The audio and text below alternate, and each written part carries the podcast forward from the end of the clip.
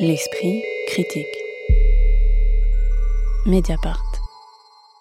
Juifs et musulmans de la France coloniale à nos jours, sous-titré Plus d'histoire, moins de clichés, et le titre de l'exposition qui a ouvert début avril au musée de l'histoire de l'immigration, situé dans le palais de la Porte Dorée en lisière du bois de Vincennes, palais dont le directeur, l'historien Papendiaï, vient d'être nommé ministre de l'Éducation nationale et de la jeunesse dans le gouvernement d'Elisabeth Borne.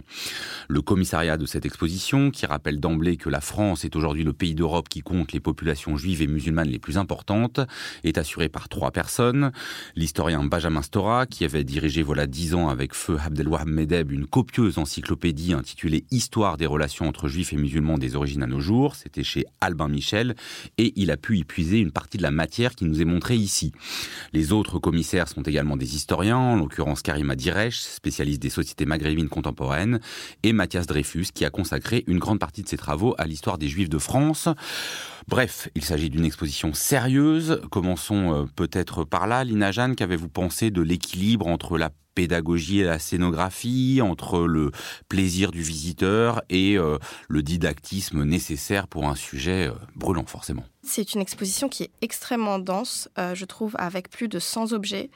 Et pour revenir à cet équilibre entre volonté pédagogique et la scénographie, c'est vrai que je dirais que les deux premières sections, puisqu'il faut dire que c'est quand même une exposition qui, qui tente d'étudier près de deux siècles d'histoire, donc on commence en 1830, on finit à nos jours, et les deux premières sections qui sont les plus historiques, donc qui vont de 1830 à 1914, sont déjà remplis de, dates et surtout sont assez sèches, si je puis dire, puisqu'il y a énormément de, documents euh, euh, d'archives, de lettres, de, décrets et qui surtout sont, sont des documents officiels. Donc d'une certaine manière, il, est un peu compliqué, même si c'est contrebalancé par certaines photographies, de voir euh, de quelle vie il s'agissait, quelles étaient les vies de ces communautés juives et, musulmanes sous l'Empire colonial. Et là, c'est intéressant de, parler justement du propos curatorial et, et de la problématique centrale de cette exposition. C'est un qui, est très pertinent, je trouve, d'étudier les relations entre ces deux communautés, la communauté juive et la communauté musulmane, dans la France coloniale et les ramifications que cela a pu avoir d'un point de vue historique dans la situation de ces communautés aujourd'hui en France. Et l'axe, il est d'autant plus justifié que on est au Palais de la Porte Dorée, donc qui est un, lieu euh, assez chargé, euh, si je puis dire. Donc euh, l'architecture même, c'est un, c'est un palais qui a été construit en 1931 pour l'exposition coloniale, qui a changé de nom à plusieurs reprises et son premier nom, c'était quand même le, musée des colonies. Donc, donc voilà, il y a comme une volonté, je ne sais pas si on pourrait parler vraiment de de, réparation, mais en tout cas de, voilà, de nuancer la question de, la relation entre ces deux communautés qui sont euh, de manière très cliché souvent euh, nommées comme des frères ennemis, en disant que voilà, il y avait un pouvoir, euh, il y avait des relations de pouvoir, il y avait des dominés et des dominants, et que c'est justement ces relations de pouvoir qui ont pu influencer les relations entre, entre ces deux communautés. Moi, il me semble, euh, Maclouf, que parce que c'est vrai que le, titre juif et musulman, euh, peut-être qu'il manque un troisième terme, c'est euh, celui de l'État français, parce que euh, l'État français a eu un rôle déterminant dans ces relations. Hein, le, le, un des moments plus emblématiques étant le décret Crémieux de 1870, qui donne la citoyenneté française aux juifs d'Algérie tout en la refusant aux musulmans. Pour le coup, c'est pas dans le titre, mais il me semble que c'est pas évacué du tout de l'exposition, que l'exposition montre bien que ces relations, c'est pas simplement les relations entre deux communautés, mais qu'il y a un troisième terme qui est l'État français avec euh, bah, ces, reconfigurations, euh, que ce soit la Troisième République, le régime de Vichy et ensuite. Complètement. D'ailleurs, je m'attendais, moi, en découvrant juste le titre de cette exposition, à quelque chose de beaucoup enfin de très binaire et justement de d'assez cliché sur la manière d'écrire cette histoire et d'opposition, sachant que Benjamin Stora, il est aussi connu pour le rapport qui porte son nom, le rapport Stora qui a été commandé par Macron et livré l'année dernière, où il essaye d'établir des solutions après un diagnostic sur les manières de réparer la mémoire de la guerre d'Algérie et de la colonisation française en Algérie. Euh, c'est un rapport qui a été vachement décrié parce qu'il était jugé trop partisan, pas assez enrichi des expériences algériennes. Bref, tout ça pour dire, je me suis attendue à peut-être un peu moins de nuances que toutes celles qui étaient décrites et c'était assez surprenant et satisfaisant de voir à quel point l'implication française dans euh, la création et le renforcement de ces antagonismes depuis euh, la colonisation, en passant par le rapport Crémieux jusqu'à nos jours et jusqu'à l'affaire du voile de Creil qui est aussi mentionnée dans les dernières salles de l'exposition, cette implication de, de l'État français est bien mise en avant. Et l'exposition, pour toute sérieuse qu'elle soit, et, et, parfois un peu lourde du coup de tout ce sérieux, elle a vraiment ce mérite d'apporter de la nuance et d'identifier vraiment tous les acteurs de ces antagonismes. Magali Le Sauvage, sur cette dimension euh, en fait civique hein, de, de, cette exposition, euh, le cartel de fin euh, de l'exposition qui est titré Épilogue commence par ces mots Les relations judéo-musulmanes en France apparaissent aujourd'hui plus distendues et plus dégradées que jamais. On comprend bien que tout le projet de l'exposition, c'est de montrer qu'il n'en a pas toujours été ainsi, que euh, bah, voilà, ces relations euh, n'ont pas été tout, le temps apaisées, mais en tout cas ont été euh, beaucoup plus riches, beaucoup plus complexes que ce à quoi on veut les réduire parfois. Est-ce que quand on sort, et d'ailleurs c'est intéressant parce qu'en fait pour sortir, on est obligé de retraverser tous les espaces qu'on vient de sagement contempler. Est-ce que au fond cette dimension civique vous semble atteinte? Je pense qu'elle est atteinte et j'espère que beaucoup de jeunes notamment viendront voir cette exposition pour apprendre un peu cette histoire-là. Alors il y a quelque chose qu'il faut souligner aussi, c'est que ça a surpris pas mal de gens, c'est que ni le, ni le Premier ministre, ni le Président de la République, ni euh, la ministre de la Culture, euh, de l'Éducation nationale, donc à l'époque euh, dans le, gouvernement de Jean Castex, quand l'exposition a été inaugurée, ne sont venus inaugurer l'exposition, n'ont fait de commentaires sur l'exposition.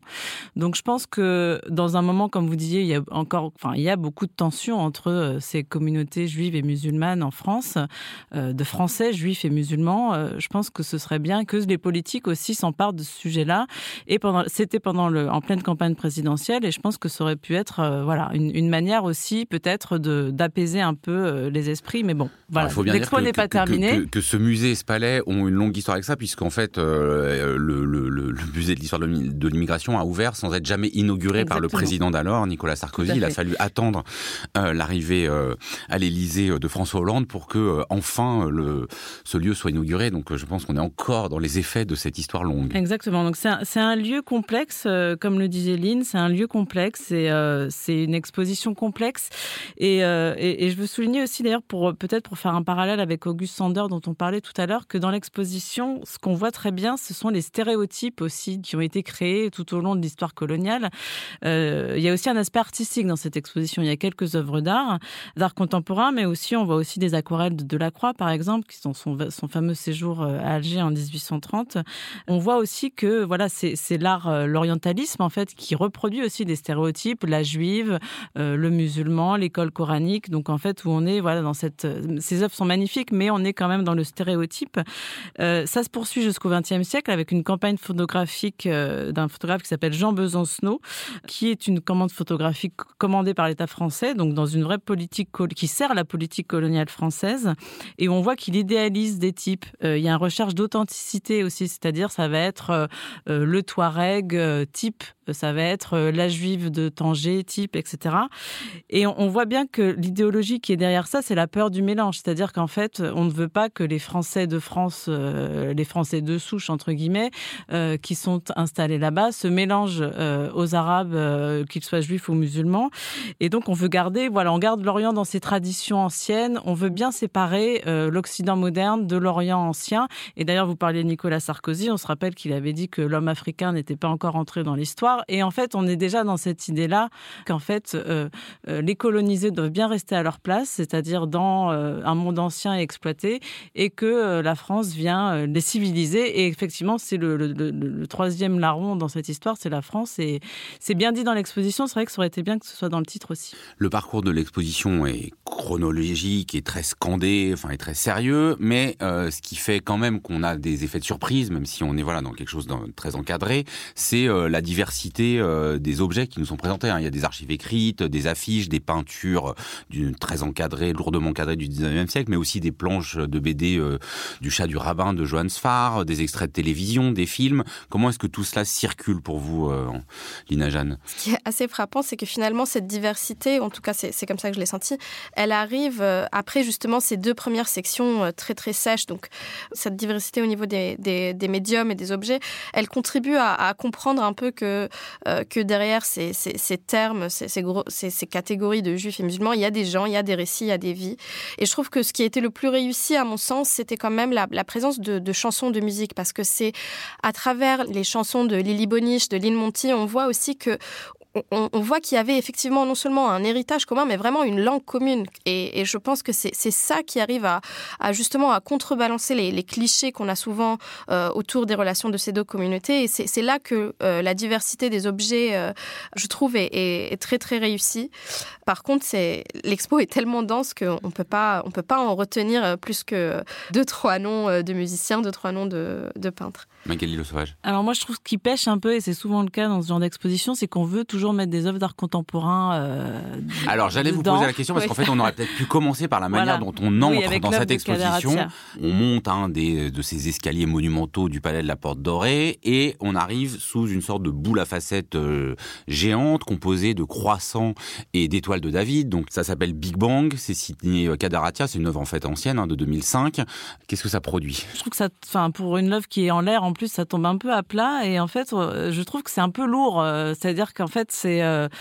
Euh, j'aime beaucoup le travail de Kaderatia, d'ailleurs, tout ce qu'il a fait autour de la réparation plus récemment. C'est passionnant. Là, c'est effectivement une œuvre un peu ancienne. Mais en fait, si, vous voulez, on arrive déjà, il y a ce côté un peu festif qui est pas forcément. qui est un peu décalé, du coup, avec le thème.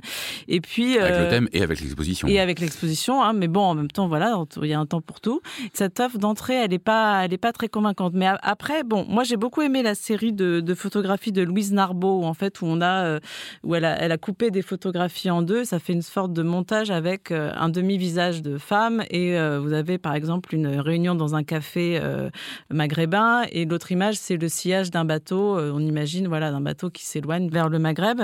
Donc ça c'est assez beau. Après voilà les autres, c'est vrai que le musée de l'immigration, il a trois axes dans ses collections, c'est les témoignages, les documents historiques et les œuvres d'art contemporain. Et l'art contemporain, voilà, je trouve que ça a du mal à s'insérer parce que ça vient en général euh, se plaquer là. Alors il y a le film à la fin de Valérie Mregen qui est très beau parce qu'il montre la jeunesse. Et donc encore une fois, je pense que c'est une exposition euh, qui est aussi faite pour la jeunesse. Ça, je trouve ça bien parce que c'est de l'ordre du témoignage. Donc on est entre l'œuvre d'art et le documentaire, donc c'est intéressant. Mais voilà, pour le reste, je, pense que c'est un peu accessoire et c'est un peu dommage. Pour conclure, peut-être faut-il dire, euh, Lina Jeanne, que cette exposition arrive après une autre les Juifs d'Orient, qui avait euh, fait débat. Euh, comment est-ce qu'on est qu'on peut comparer euh, les deux approches?